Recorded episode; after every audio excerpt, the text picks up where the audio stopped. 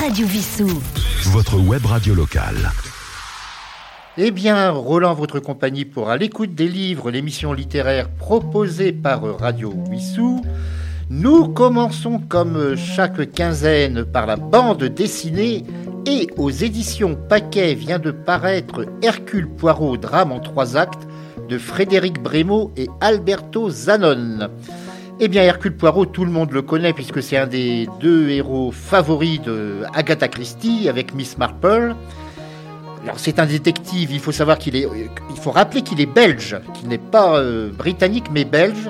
Et elle l'avait découvert, enfin, elle avait inventé ce personnage pendant la Première Guerre mondiale car elle euh, s'occupait dans, dans un hôpital des réfugiés belges. Et c'est comme ça qu'elle a eu l'idée de créer Hercule Poirot. Que se passe-t-il dans Drame en trois actes? Eh bien, le premier acte, ça se passe dans une réception au cours de laquelle le révérend Babington meurt dans la propriété du célèbre acteur Sir Charles Cartwright. Au deuxième acte, encore un mort, là il s'agit du renommé docteur Strange qui décède chez lui devant des amis réunis pour un repas. Et au troisième acte, eh ben, c'est là que Hercule Poirot va enquêter découvrir que ces morts sont liées, bien évidemment. Cette bande dessinée, donc je rappelle son titre, Hercule Poirot, drame en trois actes de Frédéric Brémaud et Alberto Zanon, c'est paru aux éditions Paquet, 64 pages, 16 euros. Deuxième bande dessinée du jour, alors là c'est paru chez Delcourt, Le chirurgien de Dien Bien Phu. C'est une bande dessinée qui est consacré à un personnage ayant vécu, bien évidemment. Il s'agit de Jacques Gindret, qui fut le chirurgien de Dien Bien Phu lorsque pendant 57 jours et 57 nuits, euh, les soldats français étaient assiégés par les, Vietnamiens du Nord. Et il a opéré les blessés alors que la citadelle donc était pilonnée par euh, l'armée adverse. Et il faut savoir que ce personnage, auparavant, ce docteur Gendret, s'était déjà illustré dans la résistance lors de la Deuxième Guerre mondiale. Et à Dien Bien Phu, il aurait pu être évacué lors du dernier passage d'hélicoptère, mais il a refusé. Il a préféré rester et partir prisonnier avec les survivants. Alors il faut savoir que dans ces survivants, il n'y a eu que 72% d'entre eux qui vont, ne reviendront pas, qui vont mourir soit pendant la marche, soit dans les camps. Et il faut rappeler aussi le comportement des prostituées présentes à Dien Bien Phu, car il y avait un bordel militaire, et ces infirmières se sont improvisées infirmières. Et toutes, comme elles étaient euh, d'origine vietnamienne, toutes ont été massacrées par les Viet Cong. Cet album est donc paru chez Delcourt. Les auteurs en sont Jean-Pierre Pécaud pour le texte. Alors lui, il fait très souvent des scénarios historiques. Et les dessins sont de Vladimir Davidenko. C'est donc chez Delcourt. Eh bien, nous allons faire une pause musicale, un peu de circonstance. Nous étions en Indochine et nous allons écouter le groupe Indochine dans Bob Moran.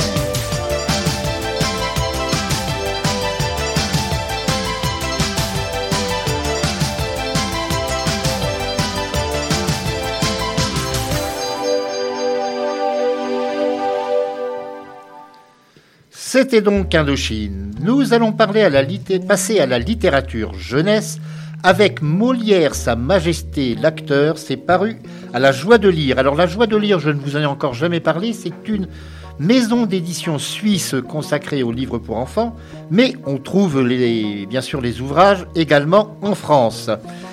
Et là, c'est un livre accompagné d'un CD. Pourquoi Molière? Eh bien, vous le savez, c'est les 400 ans de sa naissance cette année. Et donc là, on découvre Jean-Baptiste avant Molière. On l'oublie, mais il a fait ses premiers pas au théâtre en tant qu'acteur. Qui de mieux qu'un écrivain comme Pierre Senges pour raconter la jeunesse de celui qu'on appelait encore Jean-Baptiste Poquelin, de sa rencontre décisive avec une troupe de théâtre au choix de son célèbre nom de scène? Dès les premières pages, de l'humour, de l'inventivité sont au rendez-vous pour souligner le génie créatif du jeune comédien.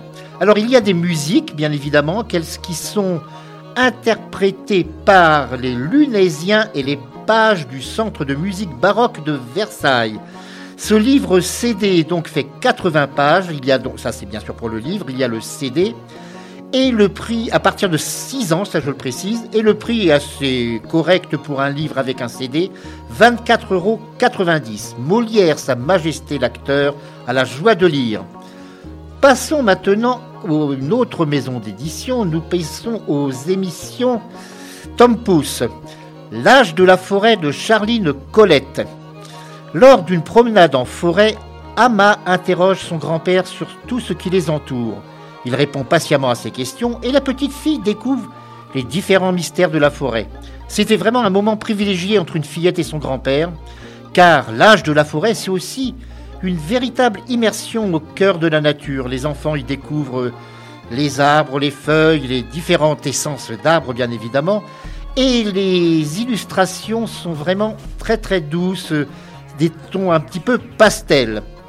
C'est l'âge de la forêt, donc c'est 40 pages, 15,90 euros. Et nous allons écouter un chanteur qui va nous parler de la forêt. Alors c'est un chanteur que tous les enfants connaissent. Il s'agit de Henri Dess.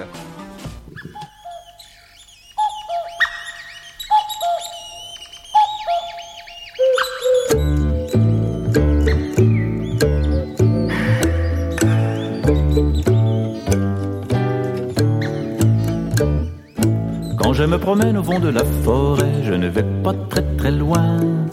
Et si je t'emmène au vent de la forêt, tu verras mes jolis coins.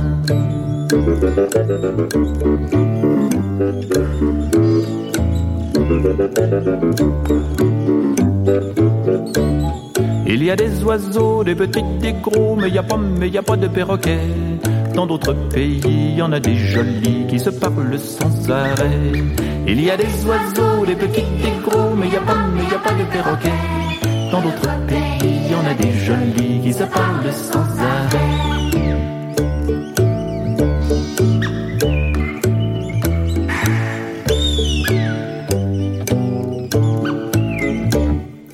Quand je me promène au fond de la forêt, je ne vais pas très très loin. Et si je t'emmène au fond de la forêt, tu verras mes jolis coins.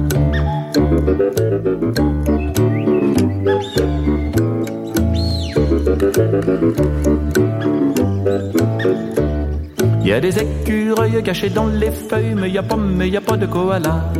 Dans les pays chauds, y en a des très beaux, j'en ai jamais vu par là. Y a des écureuils cachés dans les feuilles, mais n'y a pas, mais y a pas de koala. Dans les pays chauds, il y en a des très beaux, j'en ai jamais vu par là.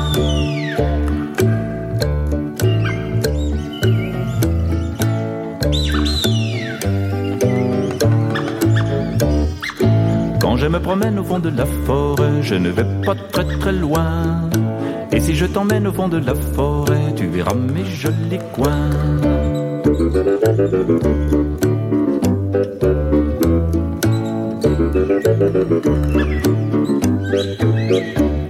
Il y a des serpents, des petits, des grands, mais j'ai pas, mais j'ai pas vu de boa.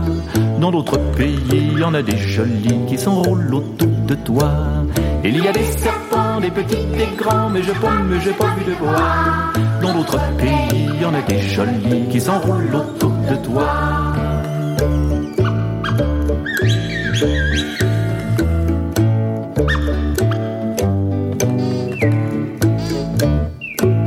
Me promène au fond de la forêt, je ne vais pas très très loin. Et si je t'emmène au fond de la forêt, tu verras mes jolis coins. Quand je me promène au fond de la forêt, je ne vais pas très très loin. Et si je t'emmène au fond de la forêt, tu verras mes jolis coins.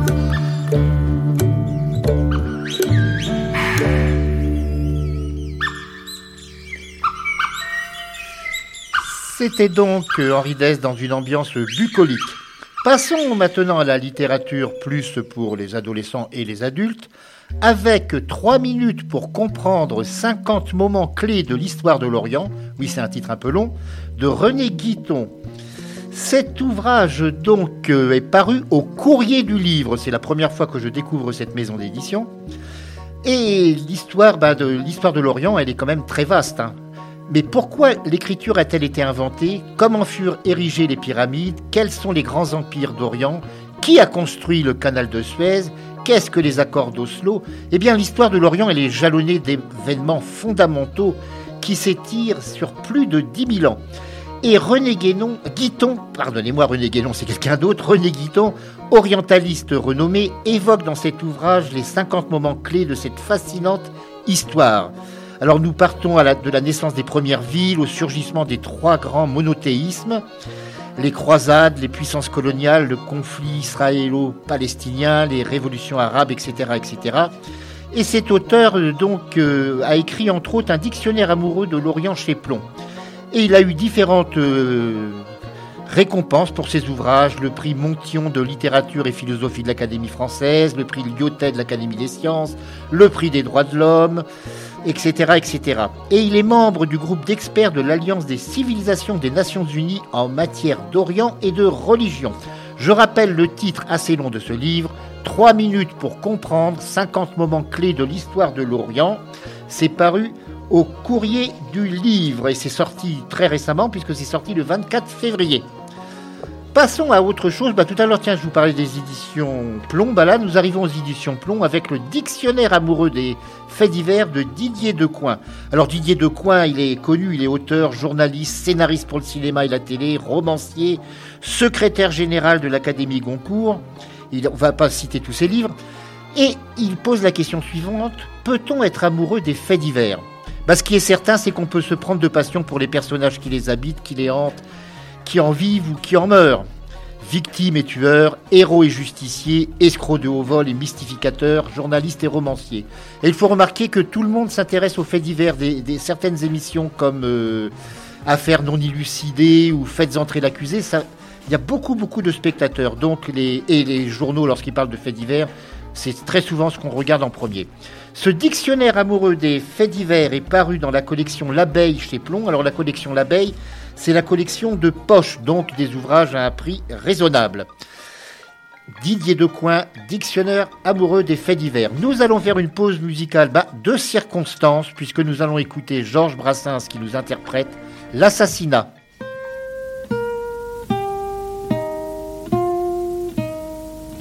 C'est pas seulement à Paris que le crime fleurit. Nous au village aussi l'on a de beaux assassinats. Nous au village aussi l'on a de beaux assassinats. Il avait la tête chenue et le cœur ingénu. Il eut un retour de printemps pour une de vingt ans. Il eut un retour de printemps pour une de vingt ans. Mais la chair fraîche, la tendre chair, mon vieux, ça coûte cher. Au bout de cinq à six baisers, Sonore fut épuisé.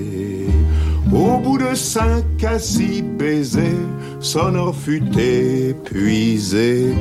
Quand sa menotte elle a tendu, triste il a répondu qu'il était pauvre comme Job. Elle a remis sa robe. Qu'il était pauvre comme Job. Elle a remis sa robe. Elle alla acquérir son coquin qui avait la patte du gain. Sont revenus chez le grigou faire un bien mauvais coup. et le grigou faire un bien mauvais coup. Et pendant qu'il lui tenait, elle l'assassinait. On dit que quand il expira, la langue elle lui montra. On dit que quand il expira, la langue elle lui montra. Mirent tous en dessus dessous, trouvèrent pas un sou, mais des lettres de créanciers, mais des saisies d'huissiers, mais des lettres de créanciers, mais des saisies d'huissiers.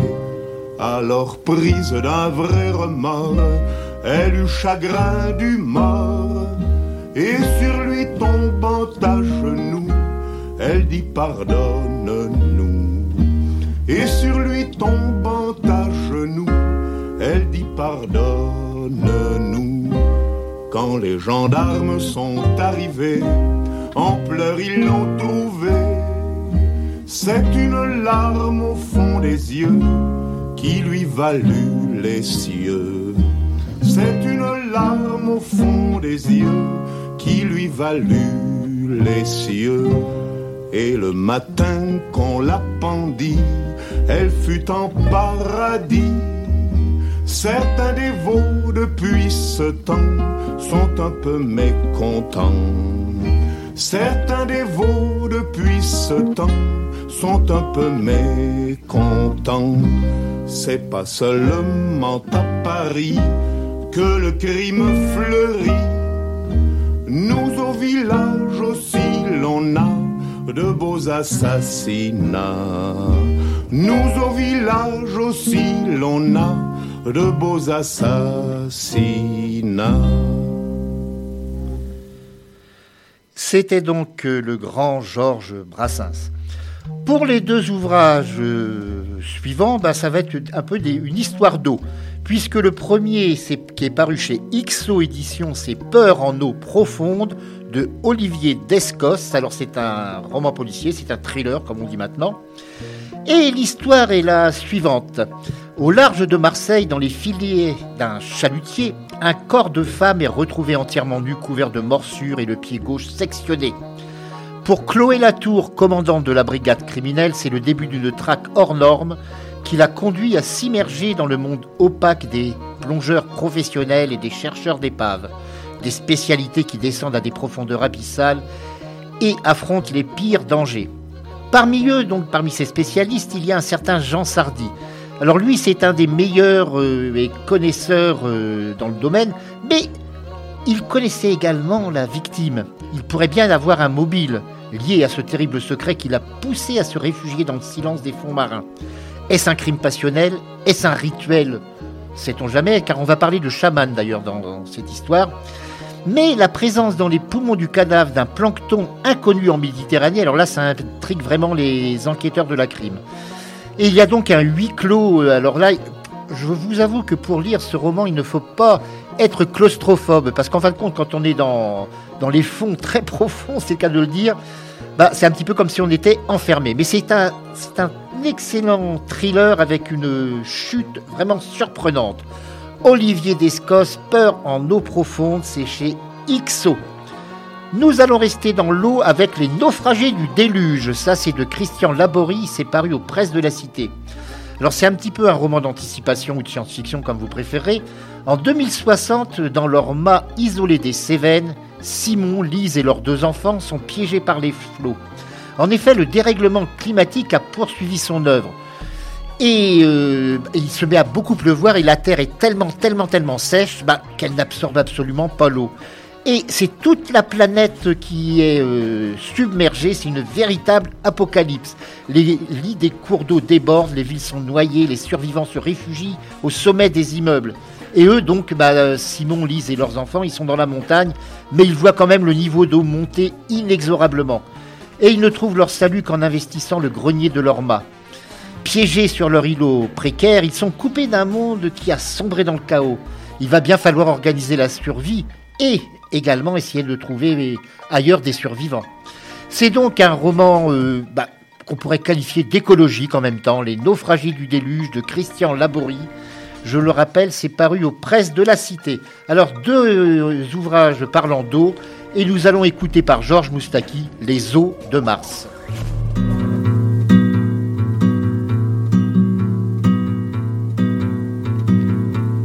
Pas, une pierre, un chemin qui chemine, un reste de racines, c'est un peu solitaire, c'est un éclat de verre, c'est la vie, le soleil, c'est la mort, le sommeil, c'est un piège entrouvert, un arbre millénaire, un nœud dans le bois, c'est un chien qui aboie, c'est un oiseau dans l'air, c'est un tronc qui pourrit, c'est la neige qui fond, le mystère profond, la promesse de vie, c'est le souffle du vent au sommet des collines, c'est une vieille ruine, le vide et le néant, c'est la pique qui jacasse, c'est l'averse qui verse des torrents d'allégresse, ce sont les eaux de Mars, c'est le pied qui avance, à pas sûr, à pas lent, c'est la main qui se tend, c'est la pierre qu'on lance, c'est un trou dans la terre, un chemin qui chemine, un reste de racines, c'est un peu solitaire, c'est un oiseau dans l'air, un oiseau qui se pose, le jardin qu'on arrose, une source d'eau claire, une écharde, un clou, c'est la fièvre qui monte, c'est un compte à bon compte, c'est un peu rien du tout, un poisson, un geste, c'est comme du vif argent, c'est tout ce qu'on attend, c'est tout ce qui nous reste, c'est du bois, c'est un jour le bout du quai, un alcool trafiqué, le chemin le plus court, c'est le cri d'un hibou, un corps ensommeillé, la voiture rouillée, c'est la boue, c'est la boue, un pas, un pont, un crapaud qui croasse, c'est un chaland qui passe, c'est un bel horizon, c'est la saison des pluies, c'est la fonte des glaces, ce sont les eaux de Mars, la promesse de vie.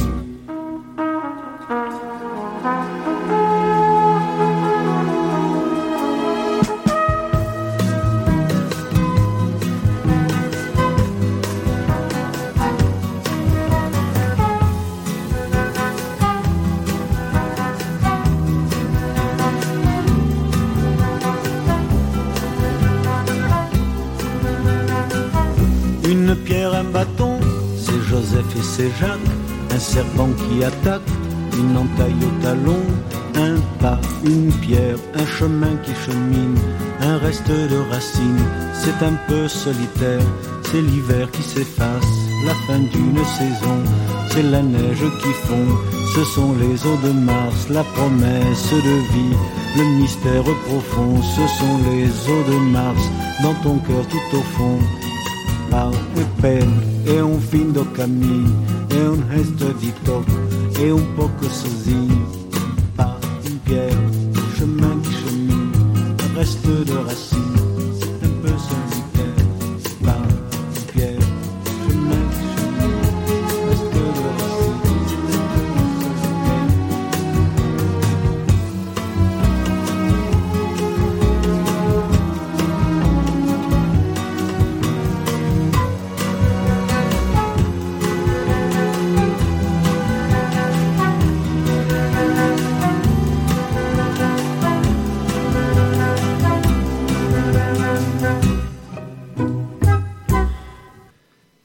Eh bien, nous allons bientôt terminer cette première partie de l'émission, mais comme à chaque fois, j'aime bien vous parler de romans policiers, de polars et autres. Et voici Les Incorrigibles de Patrick Kellar. Alors, c'est paru également chez Plomb. Tiens, je vous ai déjà parlé de Plomb tout à l'heure. Bon, bah, c'est pas grave.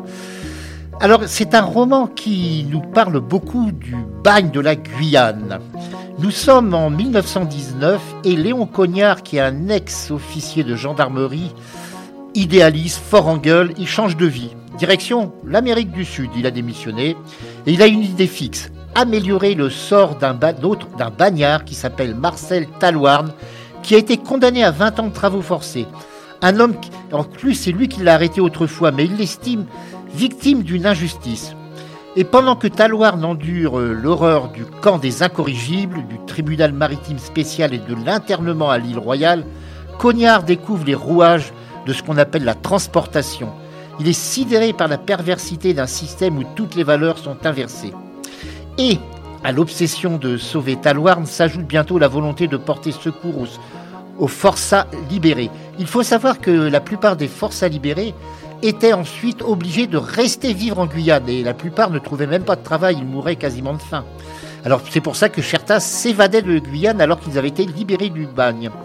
Et dans ce roman, on parle aussi d'un autre fait de l'époque très dur, c'était les BADDAF, les bataillons disciplinaires d'Afrique, dont beaucoup d'ailleurs en sortiront brisés ou deviendront des truands. Les incorrigibles de Patrice Kellar, c'est paru chez Plomb. Nous terminons avec Apocalypse Braise, ça c'est de Michel Dozza. Et alors, lui, cet auteur, présentons-le déjà, pourquoi pas.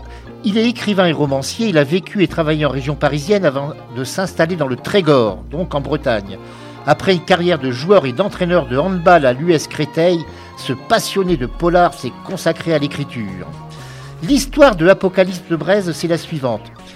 Il y a des seniors âgés et fragiles, fortunés, signalons-le surtout, et sans famille. Donc ce sont des proies rêvées pour tous ceux qui ont eu dirons-nous, une mauvaise idée derrière la tête.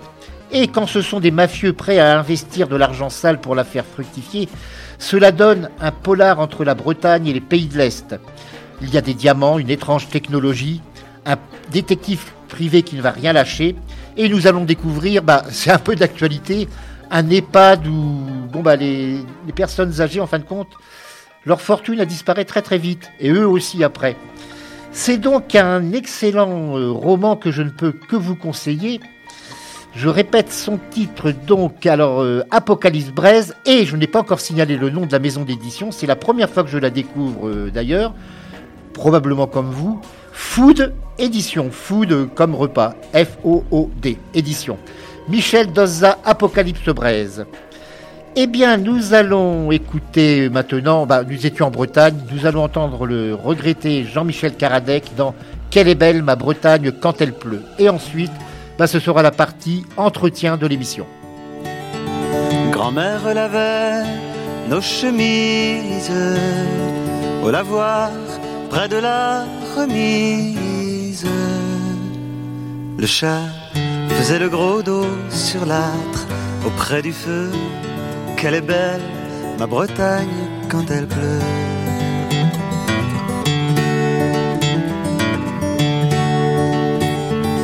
Papa nous contait des légendes de trésors enfouis sous la lande. Maman cachait quelques pièces sous des draps très vieux. Qu'elle est belle, ma Bretagne, quand elle pleut.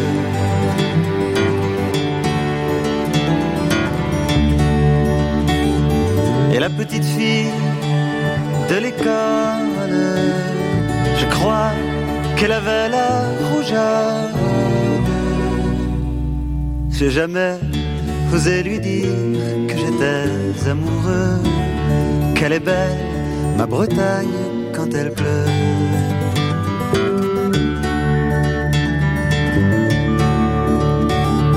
Et je rêvais de la Garonne des bûcherons, des bûcherons.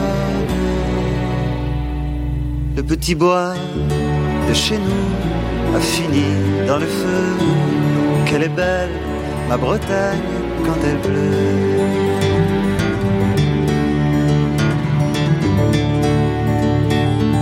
Tous les marins qui se souviennent des barques qui jamais ne reviennent ont une envie de la mer comme même au fond des yeux.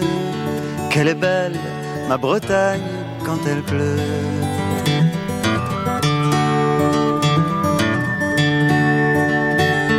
Quand je revois tous ces visages, je ne sais même plus mon âge. En regardant des photos c'est fou ce qu'on est vieux, qu'elle est belle, ma Bretagne, quand elle pleut. Qu'elle est belle, ma Bretagne, quand elle pleut.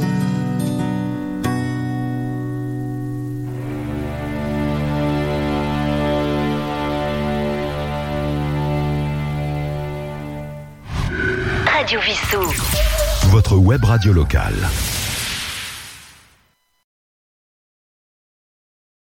Bien, j'ai maintenant le grand plaisir de recevoir dans cette émission Thierry Saja, qui est aujourd'hui non pas comme auteur mais comme éditeur, mais bon l'un va avec l'autre, pour Montmartre en poésie. C'est une anthologie de poètes contemporains. Thierry Saja, bonjour.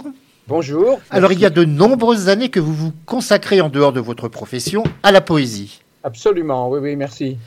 Vous animez d'ailleurs des, des journées ou des soirées, essentiellement à Montmartre d'ailleurs Oui, tout à fait. J'anime à Montmartre euh, chaque mois, tous les premiers jeudis de chaque mois, des rencontres de poètes, et ainsi que dans le 6e arrondissement au François Copé, également une fois par mois.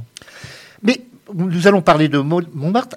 Pourquoi, selon vous, ce quartier est-il ce quartier ou cette ville, puisqu'après tout c'est une, une république, comme on dit. Est pourquoi est-ce le quartier préféré des poètes, selon vous? Ah, disons qu'à Montmartre, on est ailleurs. Euh, euh, à Montmartre, c'est un petit village en fait, hein, et on, on, y est bien, voilà. Donc, euh, bien sûr, sans, sans, compter les, sans regarder les touristes, Montmartre, il y a de magnifiques lieux, des magnifiques petits coins. C'est agréable, c'est intime, voilà. Il y a eu les peintres, bien évidemment, et d'ailleurs, il, convient de signaler il convient de signaler qu'il y a dans votre ouvrage des photos et également des tableaux, Absolument. de nombreux tableaux. Ça, il faut le signaler. Donc, nous revenons à ces poètes.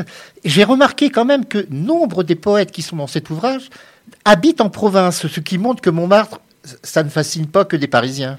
Absolument, absolument. disons, dès que j'ai lancé le projet, euh, des amis de province et même des personnes que je ne connaissais pas euh, m'ont envoyé des messages, on a échangé en poésie, bien sûr, et on a accepté les poèmes quand, avec le comité de lecture, quoi, bien sûr les poètes d'hier, euh, nous les connaissons tous, bien évidemment. Et bon, est-ce qu'on, qui peut-on citer? Il y en a tellement à citer. Il y a Gérard de Nerval. Vous on a laissé une place euh, importante, très importante, euh, à Bernard Dimet. Alors nous allons en parler tout à l'heure de Bernard Dimet, justement, j'y tiens beaucoup.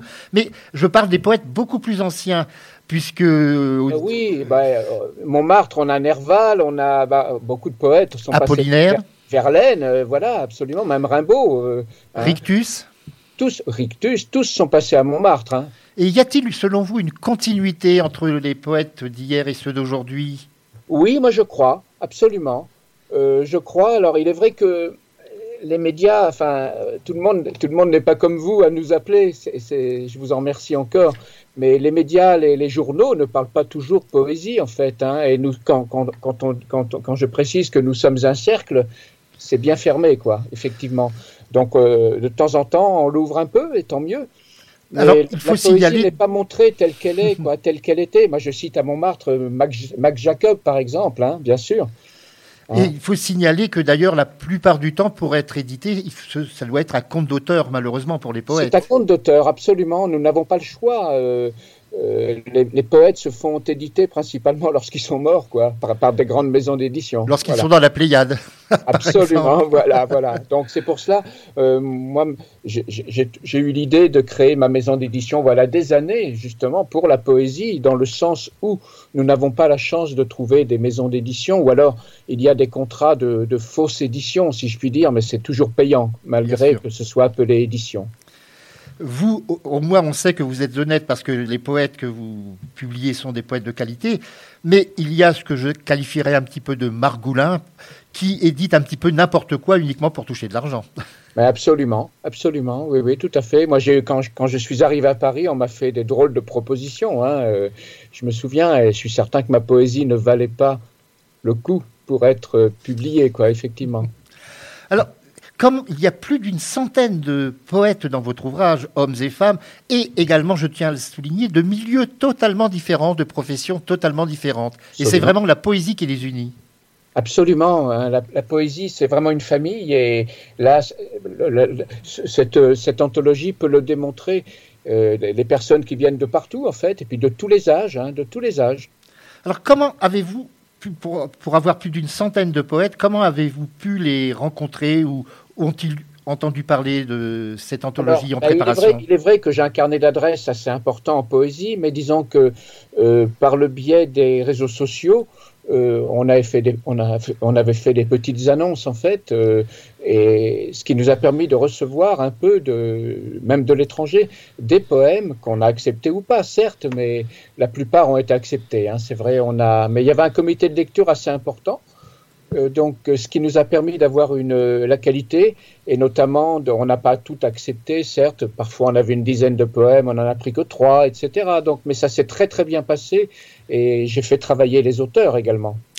Il y a une République de Montmartre. Elle n'est pas très très connue en dehors de Montmartre, en dehors de Paris. Il faudrait que vous nous en disiez quelque chose, car je crois qu'elle est très active sur le plan de la culture. Elle est très active, mais la République a été créée, a été créée en, en, en 21, je crois, en 1921.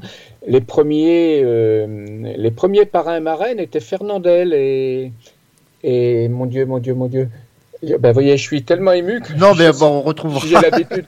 mais pour vous donner l'époque, hein, voilà. Et bah, ça fait un siècle, un siècle elle donc. Elle, est toujours très active. Elle est toujours très active et, les, amis seront présents euh, demain pour la présentation, pour la présentation de l'ouvrage. Il y a même un garde champêtre, je crois. Enfin, il y a vraiment. Garde champêtre, Bernard Beaufrère, qui connaît Bernard Dimet sur le bout des doigts.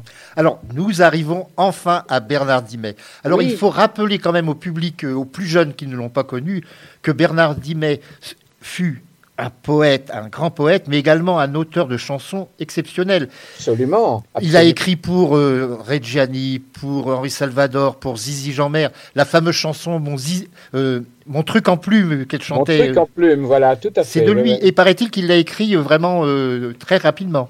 Absolument, parce que je, je crois que c'est quelqu'un qui l'a appelé d'un café qui lui a, qui lui a parlé du, du, projet, euh, euh, puis, puis lui a dit, ou c'est Zizi Jeanmer peut-être elle-même qui a demandé à Bernard de, de, créer cette, euh, de créer une chanson. Et puis comme elle, a, je vais te faire un truc en plume, quelque chose comme ça, ça a été, c'est les propos. Puis il s'est assis dans le bistrot, il a demandé, il a demandé un papier, on lui a apporté le papier, il a écrit la chanson. Et pour euh, la, chanson qui est connue dans le monde entier aussi, euh, qui a été chantée par Montand, donc j'ai dit Salvador, Syracuse, c'est pareil, elle a été faite dans certaines conditions. Absolument, il n'est jamais allé à Syracuse. Hein, euh, il, a, peut-être à Kérouan, peut-être à Kérouan, mais pas à Syracuse. Oui, c'est ça, c'est très très très bien, voilà. Et même mon truc en plume, il paraît que Michou, notre ami Michou, l'homme en bleu, voilà, l'homme en bleu. Michou a regretté de ne pas pouvoir la chanter. il, voulait que ce soit, il aurait voulu que ce soit sa chanson, c'est ce que je veux dire. Hein, voilà. C'était la chanson de Zizi. Bah, alors, concernant Michou, il y a une petite anecdote à donner. C'est que je crois que c'était une fois par mois, il euh, recevait gratuitement les personnes âgées de Montmartre. Absolument, en invitant des artistes à venir euh, chanter, dire des poèmes. Euh, vraiment, Michou, c'était très bien. À Michou, à la République de Montmartre, était notre ministre de la nuit. oui, oui, et puis ben, non, non, il était très généreux. Et, oui, oui, absolument. Moi, j'ai de très, très bons souvenirs. Euh, j'allais chez Michou régulièrement, effectivement. Alors, on ne peut pas citer tous les poètes, puisqu'il y en a plus d'une centaine, mais il y en a un auquel je pense et que vous connaissez aussi très bien, il s'agit de Jean Berthaud. Ah, moi j'en citerai deux si vous me permettez. Bien sûr. Parce que je vais d'abord citer, ben, oui, parce que euh, j'ai dédié l'ouvrage à trois, enfin j'ai dédié l'ouvrage à un certain euh, Serge Moreau. C'est lui qui m'a amené à Montmartre et euh, ben, il est mort la semaine dernière. Ah. Non, il est mort il y a trois jours. On, a, les obsèques sont lundi prochain. Et Serge Moreau attendait avec impatience cette anthologie. Il savait que je lui, a, que je lui dédiais. ses poèmes sur Montmartre sont dedans. Il connaissait Montmartre sur le bout des doigts. Et il était ami avec des acteurs de, de, théâtre, de cinéma, des chanteurs. Euh, c'était vraiment Montmartre. Et il a eu, la, il a eu le livre entre les mains. Euh, voilà, 3-4 jours. Il est mort deux jours après. Ah. Et mon plus, enfin, je, je, je, suis content qu'il ait pu voir le livre qu'il attendait. Voilà. Et sinon, effectivement, nous avons l'ami Jean Berthaud, qui est un grand poète et que je connais très bien. Et... Un des derniers grands auteurs de sonnets. Absolument, absolument. Hein. Excellent poète, hein. vraiment, nous, nous, nous, pensons fort à lui et s'il nous écoute, je suis, je suis très heureux de l'avoir dans ce livre. Euh, voilà. Alors il faut savoir que Jean Berthaud, mais je crois que je l'avais dit pour une précédente émission au cours de laquelle je recevais Anne Tessèdre, oui. envoie des poèmes à ses amis. Absolument, oui, oui. Moi, j'en reçois régulièrement. Euh, j'en ai reçu deux la semaine dernière déjà de lui, absolument. Une autre personne à qui je voudrais très brièvement rendre hommage, car c'est grâce à lui, il y a quelques années, que j'ai découvert votre maison d'édition. Il s'agit d'un certain Alain Pocard, que vous Ah connaissez oui, très bien Alain, également, et qui a un livre qui sortira bientôt. Oui, tout à fait. Je sais qu'il a un livre en préparation.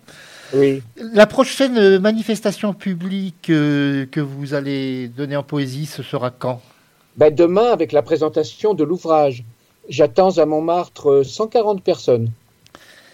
Et Il y aura Euh, ensuite donc d'autres manifestations euh, avec des poèmes et des chanteurs, je présume. Oui, tout à fait, absolument.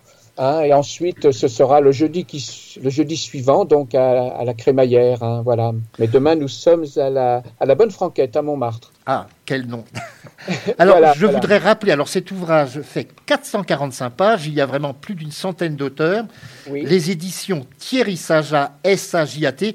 Si vous ne le trouvez pas chez votre libraire, vous pouvez le commander, tout à fait, bien évidemment. Sinon, est-ce qu'il y a d'autres moyens de le plutôt le commander chez vous directement, peut-être? Oui, ou sur mon site. hein, il va être sur mon site ce week-end, en fait. Donnez-nous l'adresse de votre site, s'il vous plaît. Ouais, ouais. C'est le site www.édition Thierry Saja. hein, voilà. Alors, l'ouvrage fait 29 euros, mais ce sont vraiment 29 euros très, très bien placés. Tout Alors, pour terminer cette émission, je voudrais vous faire un cadeau, si vous le permettez. C'est une chanson de Bernard Dimet qui est peu connue, cette chanson. Enfin, Bernard Dimet est connu, mais la chanson est très peu connue. La Taverne d'Attilio, et c'est par euh, Félix Marten. Avec plaisir. Alors, je ne sais pas si vous connaissez déjà cette chanson, Je connais le texte en tout cas. mais Oui, là, vous allez l'entendre chanter par Félix Marten. Et je vous remercie encore, Thierry Saja, Merci à vous. et à très bientôt. À très bientôt. Merci. Radio Vissou. Votre web radio locale.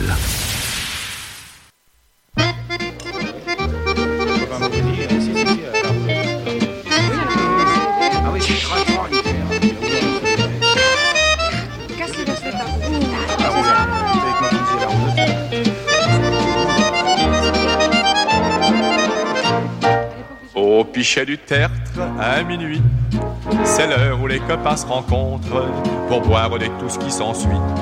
Jusqu'au petit jour à ma montre, tous ceux qui sont bourrés de talent, tous les génies à la sauvette, ils viennent tous les soirs joyeusement tirer des plans sur la comète. La taverne d'Attilio, on en reparlera bien longtemps sur la butte, histoire de se rappeler le bon temps qu'on a passé là-haut au troquet d'Attilio. Tous les Léonards de 20 sous, au mur, au plafond, pendent leur croûte. Y en a qui peuvent pas boire là-dessous. Les plus intelligents s'en foutent. Tous les rapins, l'œil embrumé, ruminent des pensées moroses et chantent le grand air des paumés quand le touriste prend la pause. La taverne d'Attilio, on en reparlera bien longtemps sur la butte, histoire de se rappeler le bon temps qu'on a passé là-haut au troquet d'Attilio négligemment sur le piano. Un champion de catégorie esquinte un petit bout de concerto. Tel bonjour de la mélodie, balance les dés du bout des doigts. Et n'aie pas de remords si tu triches, car le patron triche bien plus que toi. C'est comme ça qu'il est devenu riche. La taverne d'Attilio, on en reparlera bien longtemps sur la butte, histoire de se rappeler le bon temps qu'on a passé là-haut au troquet d'Attilio. Il y a vraiment que le chat du taulier qui soit toujours resté stoïque parmi ces joyeux fous alliés. Lui seul connaissait la musique, histoire de rire en parlant de toi. Canaille d'Attilio, si tu claques, on reviendra tous une dernière fois. Au mur du pichet, foutre une plaque. La taverne d'Attilio, on en reparlera bien longtemps sur la butte histoire de se rappeler le bon temps qu'on a passé là-haut, quai d'Atilio.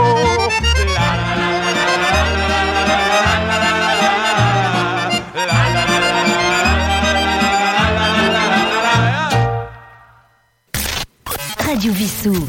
Votre web radio locale. Eh bien, j'ai le plaisir euh, maintenant de recevoir un invité par téléphone. Il s'agit de Christophe Reyneteau pour Barbouze, sous-titré Mercenaire, aventurier ou homme d'affaires.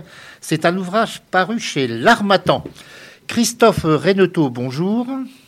Bonjour à vous, c'est un plaisir d'être avec vous ce matin. Je vous en remercie. Pour nous, c'est réciproque. Alors, comment définiriez-vous cette profession, ce mot barbouze, qui est un, un mot d'ailleurs plutôt péjoratif souvent? Oui, alors c'est un, je dirais que c'est un, d'ailleurs vous l'avez vu sur la couverture, c'est un barbouze avec un point d'interrogation. Mhm. Euh, c'est un mot qui effectivement euh, a une connotation péjorative, alors qu'il ne l'est pas nécessairement. Le barbouze de tout temps, c'est quelqu'un qui a vaqué à ses occupations et qui de temps à autre donnait un coup de main à des autorités pour mettre en place des opérations pour lesquelles les autorités euh, n'étaient ou pas compétentes ou ne voulaient pas nécessairement euh, apparaître. Donc, est-ce que c'était des opérations illégales? Non, non, ça ne veut pas dire du tout opération illégale. Ça veut dire des opérations sur lesquelles on peut avoir besoin d'un certain silence, d'une certaine discrétion. Euh, Ça peut être des opérations de renseignement sur lesquelles, euh, pour lesquelles euh, on n'a pas besoin de savoir qui est le commanditaire. C'est des opérations d'éclairage aussi avant toute chose. Alors, votre activité, c'est essentiellement, pas uniquement, on en parlera plus tard, mais essentiellement déroulée dans différents pays d'Afrique. Vous aimez beaucoup l'Afrique, visiblement. Ah ben, j'aime l'Afrique. Je, je, je, je ne sais pas si c'est ma première ou ma seconde nation. On va dire c'est ma seconde nation puisque je suis né en France. Mais j'ai vécu 25 ans en Afrique où j'ai pris un, plaisir, un plaisir euh, indicible. C'était un plaisir, un plaisir exceptionnel. C'est, oui, c'est, c'est, c'est, c'est un continent sur lequel je me retrouve. C'est la tradition orale. C'est encore euh, l'humain et avant toute chose l'humain, la relation humaine. Et, et oui, j'ai beaucoup aimé. J'aime beaucoup l'Afrique. Alors, on parle souvent également d'une façon péjorative de ce qu'on appelle la France-Afrique. Mais vous avez quand même côtoyé certaines personnalités. Et il y en a une qu'on ne peut pas oublier. Enfin, les jeunes générations ne le connaissent plus probablement. Il s'agit de Jacques Faucard. Ah, Jacques Faucard dit Monsieur Afrique. Tout à fait. Euh, J'ai eu cette chance de rencontrer Jacques Faucard plusieurs fois, puisque étant enfant, j'avais gagné un concours littéraire qui était le concours de la résistance et de la déportation. Jacques Faucard était un, un ancien résistant. Je l'avais rencontré à une commémoration au Mont-Valérien. Et après, on s'est vu euh, au moins deux fois par an jusqu'à sa mort. Et, et il m'a, entre autres choses, donné le goût de l'Afrique. Euh, quel est le premier pays africain que vous avez découvert? Le premier pays africain que j'ai découvert, c'est euh, le Bénin. Le Bénin, ce dont on- le pays dont on, dont on dit que c'est le, le pays des intellectuels de l'Afrique. Et, euh, et c'est vrai que le, été réjoui par cette connaissance du Bénin où, euh, où, les gens euh, phosphorent intellectuellement, où le sous-sol n'est pas euh, le sous-sol de, de la Centrafrique ou d'autres pays gavés de, de, de minerais, de diamants, etc. C'est un pays où les gens ont, ont dû faire appel véritablement à des trésors de réflexion pour conduire l'économie de leur pays. Vous parliez à l'instant de diamants et vous avez travaillé dans le milieu du diamant à un moment donné. J'ai eu une mine en Sierra Leone. J'ai eu une mine en Sierra Leone. C'était une concession qui m'avait été attribuée par la première dame de l'époque, Siakuruma, à la fin de la guerre, cette guerre euh, fratricide euh, qui a tué des centaines de milliers de personnes, hein, qui avait été exportée du, du Libéria par Charles Taylor en Sierra Leone. Et à la fin de cette guerre, euh, la première dame que j'avais l'honneur de connaître m'a demandé si nous, Français, qui avions euh, euh, comment une dimension sociale, étions intéressés pour travailler sur des terres avec euh, l'aide de l'État et travailler à la cohésion entre les anciens rebelles et, les légalistes. C'était quelque part mi-chemin entre, entre, l'économie et le bienfait social. Et on peut dire que vous avez importé des méthodes de travail différentes, c'est-à-dire que avant que vous apportiez certains éléments sociaux, c'était vraiment euh, les ouvriers dans les mines étaient employés de façon très brutale. Oui, il y avait des employés qui étaient employés de, de, façon très brutale. On pouvait aussi euh, se rendre compte que euh, des jeunes adultes, pour ne pas dire des enfants, mettaient la main à la pâte et, travaillaient. Les gens n'avaient absolument aucun jour de repos. Euh, les salaires étaient euh, on va dire, et puis, les gens n'étaient pas considérés. Donc, euh, donc je crois que de ce côté-là, avec mes associés, on a apporté quelque chose. On a donné des, jours de congé, euh, donc des jours de repos. On a réévalué les salaires. On a fait voter une loi sur le NRA, une loi qui consistait à reverser 3% sur le diamant pour les pour les employés, etc. Donc oui, on a, je pense, amélioré ou participé à l'amélioration des conditions de vie des gens sur les mines en Sierra Leone.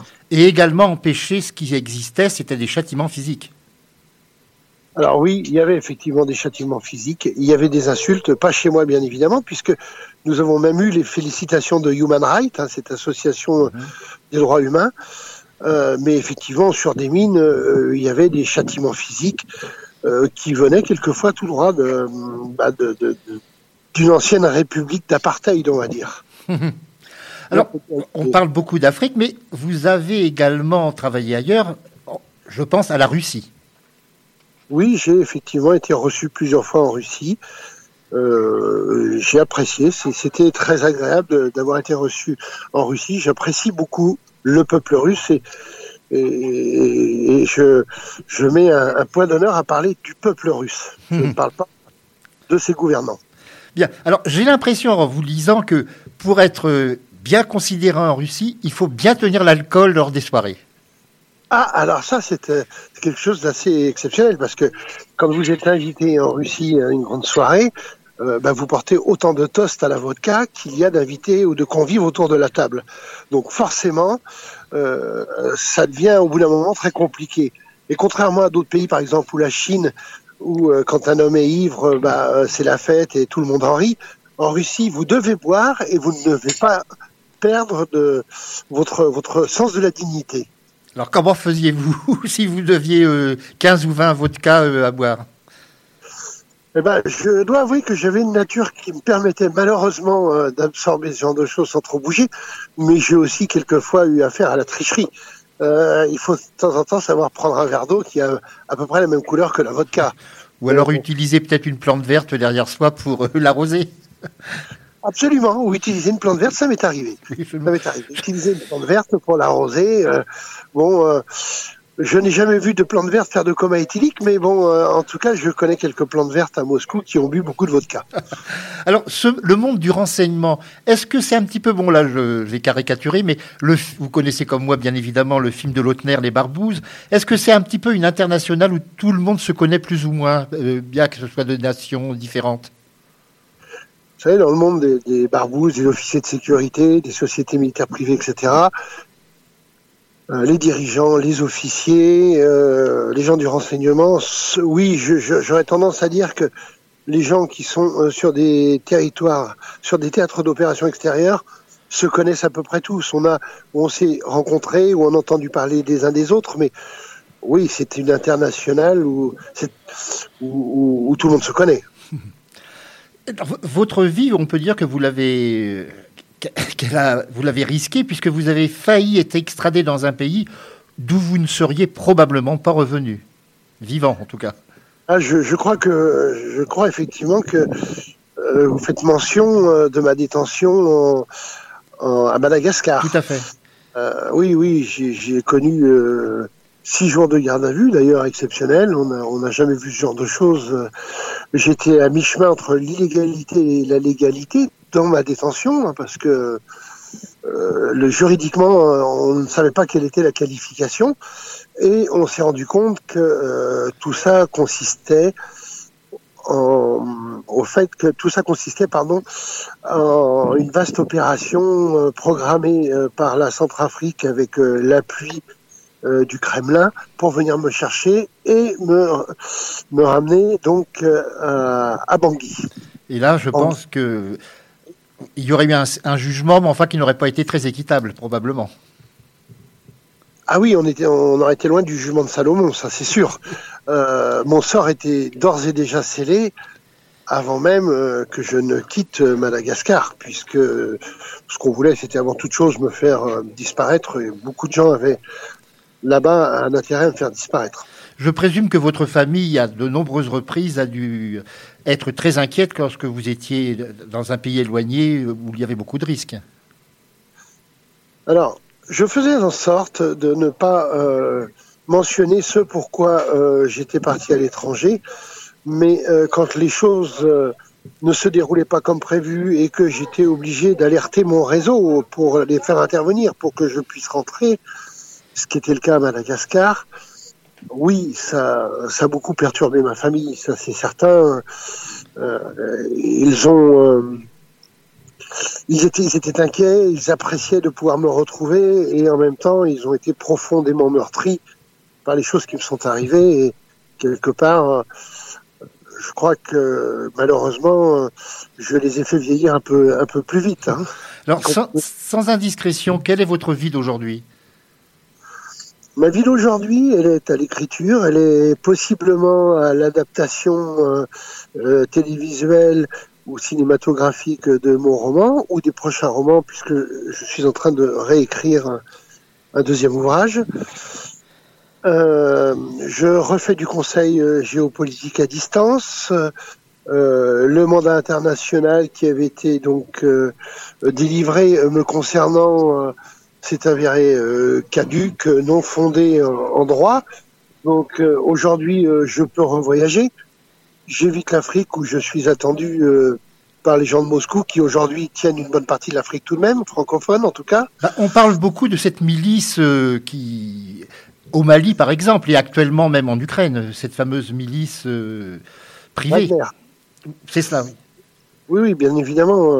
Bah, Wagner est le fer de lance militaire euh, du Kremlin dans sa conquête de l'Afrique, dans ce néocolonialisme. Eh bien, Christophe Reynaud, je vous remercie beaucoup d'avoir participé à cette émission. Je rappelle le titre de votre ouvrage, Barbouze, sous-titré Mercenaire, aventurier ou homme d'affaires, avec un point d'interrogation, il faut le souligner. C'est paru chez L'Armatan. Et en pour euh, conclure cette émission, bah, la pause musicale que j'ai choisie, c'est, puisque vous êtes passé dans ce pays que vous connaissez assez bien, Madagascar, j'ai choisi un morceau du groupe Mahaleo, qui est le groupe le plus connu de Madagascar. Il n'y a plus que deux survivants maintenant, malheureusement. Mais cela nous remettra un petit peu dans l'ambiance. Encore merci à vous pour euh, cet entretien. Au revoir. Bon, merci. Bonne journée à vous. Au plaisir. Radio Vissou. Votre web radio locale.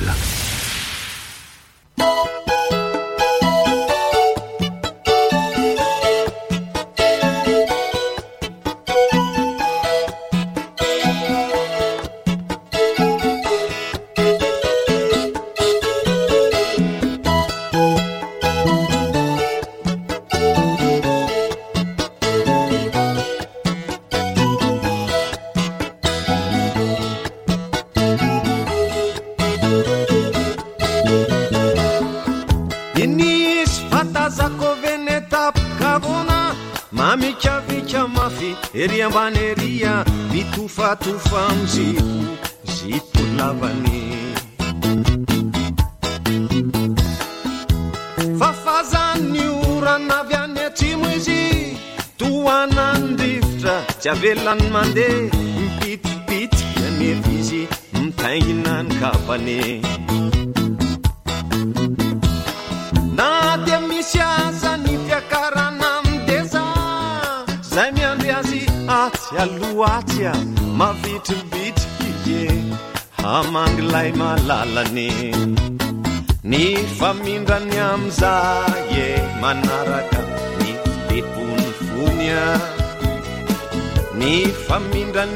zaye manaraka ny tepony vonya dobodoboka ny fony dobodobokoko zany rehefa tonga teo ambaravarana nandondona indro izy e nefa tsisy namaly a. Saika andondonna fanteriny izy ny voany nefa ny varavarana ka nampandroko izy e, tato an-trano. Mangetaeta nefa izy e de nitolorako voazary a. Mangetaeta nefa izy e de nitolorako voazary a.